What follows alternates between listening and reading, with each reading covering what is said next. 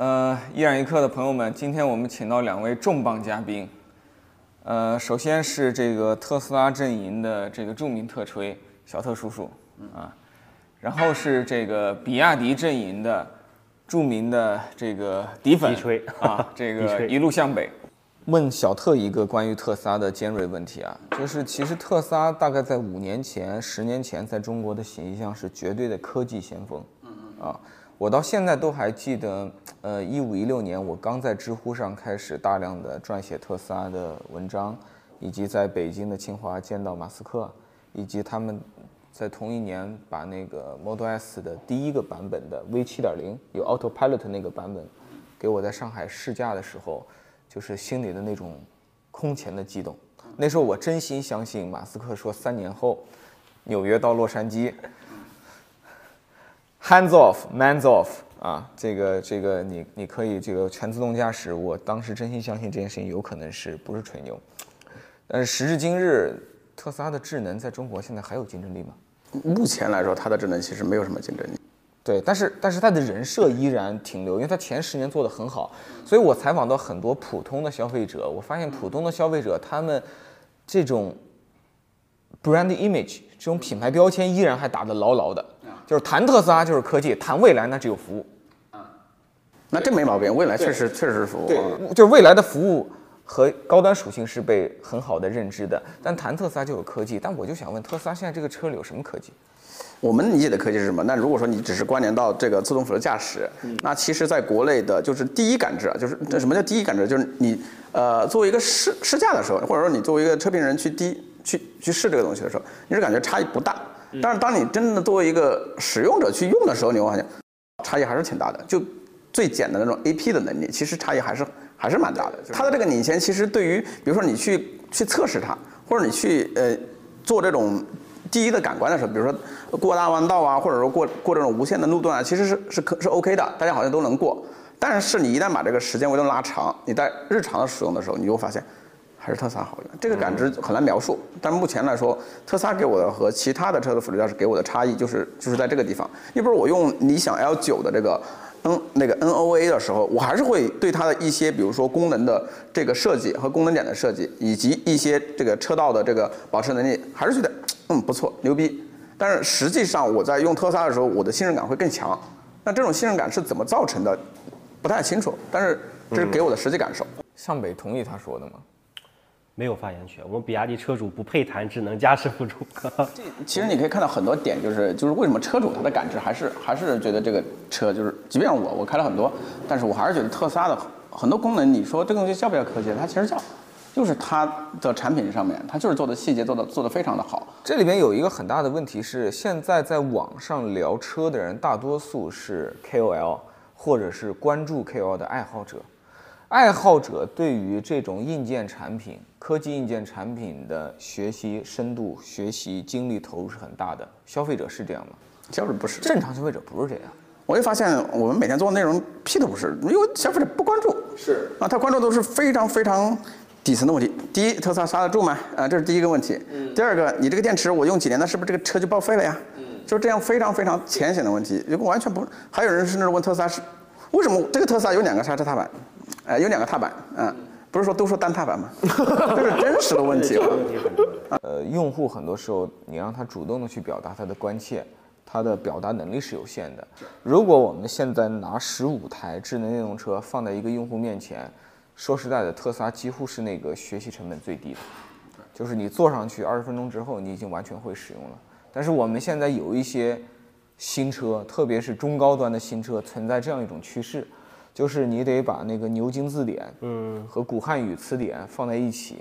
再带上一台英特尔很多四八六电脑，然后你再花上三天时间，终于能够学会该怎么看。很多级页面嘛，我们想象一下，如果是路虎品牌，嗯，拥有仰望现在发布的这些新技术，嗯，它要开一场首次技术发布会或者品牌发布会，它会怎么开？就是我我我自己我自己是这么这么想这个问题的，就是比如说我们聊起聊起未来，大家知道说服务对吧？我们聊起理想，大家知道说家庭；我们聊起特斯拉，大家知道说科技；我们聊起比亚迪的时候，你想到的是什么？我觉得是这样啊。想到的是中国，如果是以前，我想到的造电池，我想到的其实是实惠，但是当他去打造仰望的时候，他他习惯了以前的这种这种逻辑，我造出一个物廉价美的好东西，我给你，但仰望不是啊，你不可能是仰望是物廉价美的，所以我是觉得在在这个事情上，他还没有思考清楚，他不知道怎么把自己的好东西，不是它的特点不再是物廉价美的时候，如何去卖给别人，所以我觉得可能他我我打断你一下，我觉得是这样的，就是你这个观念其实是存在于比亚迪三年或者五年之前的一个逻辑，但是现在其实并不是这样的。我觉得比亚迪现在的关键词或者说或者对它标签，嗯嗯，呃，性价比或者说你刚才讲的物美价廉，这个已经绝对不能称之为比亚迪的第一标签了。它应该是在几年前可能确实，尤其是 F 三时代是这样的，但是在现在这个时候，对于性价比可能是排在了第三、第四甚至第五的位置。第一，我觉得现在比亚迪一直在强调的是技术，我觉得是你不管是它的呃 DMI 刀片电池，还是你现在的 E 四方看到的这个四电机，其实比亚迪一直在给外界传导的一个思想是我们是以技术为驱动的一个企业。其实我觉得这个有一个很好的例子，就是现在你买新能源汽车，你走进蔚来店里，你走进理想，走进小鹏，走进任何店里面，他会看看的是我要感知的是这个这个车的一个使用体验，比如说或者说服务或者怎么样。只有目前在我的观察里面，有且只有比亚迪的一家是用户真的了解这个技术，他不是说他有多懂，至少他知道。比如说你去买比亚迪车子，他一定知道 DMI。知道 DMP，一定知道刀片电池，一定知道它的什么，甚至它的 E 四方，它都是知道的。但是你现在如果去未来的店里面，你说现未来有什么技术，消费者说得出来吗？他真的说不出来。但是比亚迪的消费者他是能说出来的。我认为在至少从这点上可以佐证是，呃，比亚迪现在是这步是成功的，他把自己的这个标签已经从一个性价比变成了以技术为驱动。当然，它还是具备一定性价比的企业。那这个是他不可能说，就是我现在抛弃性价比了，我要做。豪华车我就完全放弃。其实你看仰望的发布会，包括仰望的这个整个的技术探讨，其实是博主的感知偏差，消费者不会在意这么多东西，消费者在意的东西都是非常直接的价格。呃，就即便是特斯拉的车主，或者说即便是小鹏的车主，或者他们其实对这些技术的概念啊，就那么一波在网上声量特别大的人，他知道。但是其实大部分的百分之可能百分之七十到百分之八十，我不知道你说的是啥。我甚至是连这个特斯拉超充有多快我都不知道，我就是觉得大家都在买啊，好像不错啊，然后一看，哎，好像可以啊，价格实惠啊，买没了。那我问一下，那个二零二零年整上车的这个刀片电池和比亚迪过去制造的那些电池，它技术上，如果我是个今天不懂车的消费者，提升了什么呢？我觉得是可能是一种呃总装工艺的问题吧。对，这是工艺对我有什么意义呢？对他没意义啊。呃，其实说直白的话，就对消费者来说就是更安全了嘛，成本更低了，就是不会烧了。对，就成本更低了，就成本更低。其实成本更低的意义是，就是这个成本根据是反馈到消费者身上的，就是降价呗。呃，也不是说降价，就是它定价的逻辑其实其实就是要比。普通的其他同级别的车子要便宜，那你还不是实惠了吗？是，但是它绝对已经不是第一个标签了，你能理解吗？你像比亚迪 F 三时代，那性价比便宜，来来来，还是带上，还是带上，就是你这个这个半天，你还是跟我说实话。对，它其实语语言解决不了的问题，这还得靠手。就是它以前是一定是一个以性价比为第一基准的一个企业，但是你为什么不是不是？我没有说。低性价比，低性价比这个词是个贬义词，我说的是实惠。其实我是觉得，比亚迪在你说的，就是换句话来说吧，用你的话来说吧，就是比亚迪其实是用它的技术在提供一个实惠的产品。那核心还是实惠。我来这么说，其实 Model 3现在卖的也是个实惠。啊，对对，也是实惠。对。嗯，因为因为其实商业社会里面什么最重要？成本。对。你能干掉成本，那电动车干死燃油车凭什么？它还是成本，就是同样的价钱，我给你的体验更好。你你燃油车给不到，但是咱们现在想，如果咱们反反过来讨讨论这个问题，你觉得现在就比亚迪，它一年卖了一百八十多万如果说你要说你要说比亚迪的特点是技术，那 OK，那消费者愿不愿意为这个技术支付溢价？如果不行，那就不是技术。明白这个意思吗？不，它技术不一定代表它要支付溢价。技术就是代表消费者愿意为它买单嘛。比如说未来你的服务，消费者是不是愿意支付溢价？很明显愿意，对吧？比如你想你的家庭，你所有的家庭的这些大冰箱这些东西，消费者愿不愿意支付这个溢价？啊，愿意，我需要这些东西，我愿意给他买，对吧？那特斯拉所谓的科技辅助驾驶，特消费者愿不愿意？那目前来说是不愿意的，所以特斯拉免费了，对吧？A P 是免费的，那 F S D 在国内呃支付的溢价是相对来说低的，国外还好一点点，国内是低的。那你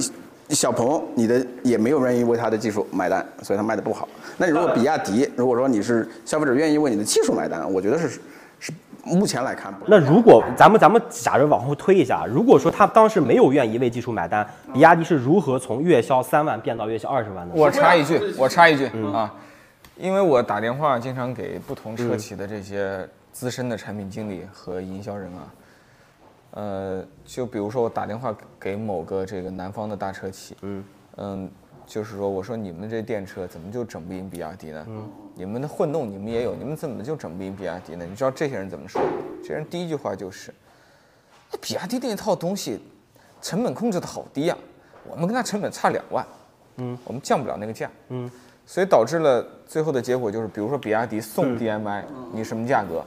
比亚迪送 DMI，至今为止同行就没有一个能跟它对标的，秦我认为也是一样，嗯，哎，好，我接着这两个车没有一比一对标的产品。我接着依然这个话说，这个就像你刚才讲的，特斯拉的这个用户体验或者它这个呃整个体体验感，让你觉得它属于科技。那我就想问，比亚迪的成本控制算不算技术？呃这这这你说到底，它当然算技术，但是不是，咱们想，比亚迪为什么能够有这么好的成本控制？因为它不依赖于供应商。为什么就是现在你没有任何车企敢于在价格端去挑衅比亚迪的 DMI？根本的原因在于比亚迪的在资源，它所有东西，比如说它的伏地电池、伏地精工、伏地动力等等，它是完全是自己自己的东西。我自己的东西的话，我采购，当然这个其他部门是要赚钱的，但是我一定会比你市面上所有的事情都更便宜。那你觉得消费者知道的是技术，还是知道的是便宜？那这很简单嘛，这个问题。不，你 就是其其实其实其实你现你你你感觉到反馈出来的是在于，尤其是 DMI 车型，你感觉反馈出来的是哦，我的车子就是比你长城的混动要便宜，对吧？这个是你觉得消费者的感知，但其实消费者的感知的背后。深层的意义还是在于比亚迪具有这样的消费者不会想这么多，我是觉得消费者不会想这么多的。消费者看呃不，你不用管消费者是怎么想，但是最终消费者买单，其实比它相当于是就是对于你咱们站站的这个逻辑是站于，我们现在就是在在看比亚迪在消费者到底是实惠还是科技，就是这个问题嘛。那我觉得呃，我觉得科技谈不上，但是技术一定是在车。我没有说科技，我说的是技术。啊技术啊技术，我觉得技术跟科技不代表是呃共用的，因为技术它可能是很很实用的一个东西，但科技它可能是很消费者不会去赶着这个东西。就好比说，我举个例子，多少有多少 Model Y 的车主知道他的这个屁股是一体压铸的，没人 care 这个问题。那如果说咱们假设，如果现在比亚迪的车主他没有在乎到，呃，我不在乎你的技术，我只在乎性价比，那我我请问，领跑为什么卖不过比亚迪？领跑不是国产品牌吗？你刚才说啊，比亚迪卖得好，你第一个提到国产车，国产车只有比亚迪吗？那不止啊，嗯呃，卖的好有很多很多因素。我们是在说国产啊它在消费者中最大的那个形象点，就是我为什么要买比亚迪？就是因为我觉得比亚迪现在习就是，呃，他习惯了享受这个技术光环给他带来的这种红利，你说的是“习惯”这两个字，我特别认同。就是他依靠就是他的王朝海洋依靠的一定的技术，比如说 DMI 或者刀片，但是类似于这样，他有了很高的销量，那他就会觉得我这个东西我要复刻在腾势上，我要复刻在仰望上，他有这这有这种这种这种情况这在的。个作为一个这个算是专业的搞品牌营销的人啊，我觉得这个这样做有一点点危险。是，因为呃，其实一个月月薪五千的人和月薪五万的人和月薪不知道多少万的人的思维方式是不一样的。然后，如果你要满足这些人，你就是卖不同的东西。这个在百年资本主义中已经验证了。我不觉得我们的人在市场经济中就有完全不同的这个反应。就是如果这个仰望是要卖八十万、一百万，啊，我有点困惑的是，你觉得向北，你觉得他的竞争对手到底是极致越野的牧马人，还是像奔驰的奢侈的这个越野车大 G，还是路虎揽胜，还是东风的那个像像坦克一样的猛士、民用猛士？就它的对手，你觉得是谁呢？我觉得在我看来很模糊，就是他可能都是潜在的对手，但是又没有一个特别明确的对手，这个就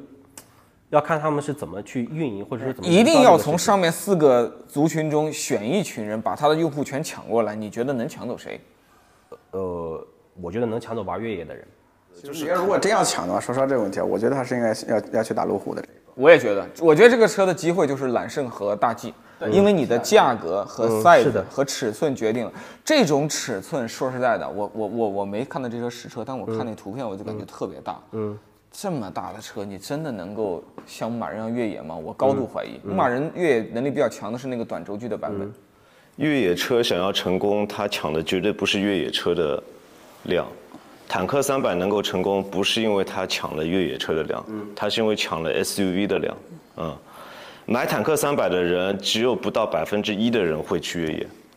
嗯，是就是越野的市场很小众还是？对，他需要他需要给自己，就是我们这么想啊，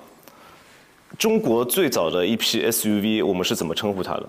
我们是称呼它为越野车，嗯，对不对？当时大家很多人买 SUV，并不是要买一个高坐姿，他是要买一个我要有有一个霸气威猛的这样子形象。但是这几年的 SUV 就是一个轿车的抬高化，越来越娘炮。对的，现在的 SUV 全部都是 gay，全部都是拉拉啊。所以说，当坦克三百这样子又有给你越野风的这样子一台车子出来的时候，大家觉得哇，这才是我当年想要的这种感觉。对，所以再说回仰望，我觉得它不一定是会要去和路虎揽胜啊什么的去抢，也不会和途乐啊这种车子去抢，说不定它抢的就是奔驰 GLE、GLS 啊，宝马 X 五、X 七的人。因为他们有可能是需要一个，我需要这个车子的外观看起来非常的不一样，然后我开上这台车子，我就感觉我自己有越野的这种感觉了，可以让我在城市里面有一些这种自由感。我也就是从你们的争论中，我突然间有一个感觉，就是为什么会有这样的争论，其实恰恰证明了汽车行业的复杂性。啊，因为你会发现在任何一个环节，它都有技术的存在。从你讲的那个一体铸造，它有它的技术的存在。哨兵模式。对，哨兵就是软件层面也有，硬件层面也有，生产制造层面也有。未来的换电，它也是一种技技术，就服务层面它也会有。所以，当你把这些东西都放在一起揉在一起抢的时候，我们会发现，有的时候，哎，你在讲这方面的 technology。向北在讲另外一方面的，这也就是为什么你会发现，哎，有好像似乎会有一些争论的这个点在。我觉得向北一直在讲技术，然后小特在讲的其实本质是 customer benefits，就是用户感受到什么。人性首先因为 customer benefits 做出了忠实的选择，而做出了诚实的选择之后，他要找理由。但是有一些 customer benefits 就是用户利益点是不上台面的。不适合用来作为对自己购车选择的理由，所以这个时候他会选择更合适的理由。然后这个时候呢，上台面这个事情是用户与厂商的共谋，利益之共同所在。所以厂商的公关部、品牌部和用户在这个时候是结盟的，啊，所以这是我对刚才这个事情的这个感受。但是暂时又有一个问题，就是只有极端的信息在网络上能出圈，所以最后我们在网络上看到的绝大多数信息是。极端者言论，啊，然后最后，对，就实际上这个跟真实的消费者是很不一样的。但是真实的消费者最后又反过来受到我们前面说到的一切的沉淀的影响。就比如说我是隔壁老王，我今天要买一个二十万的这个新能源车，我也不懂新能源车，但是随便刷刷汽车家的帖子，刷刷小特社区的帖子，我就感觉特斯拉挺科技，然后比亚迪挺有技术，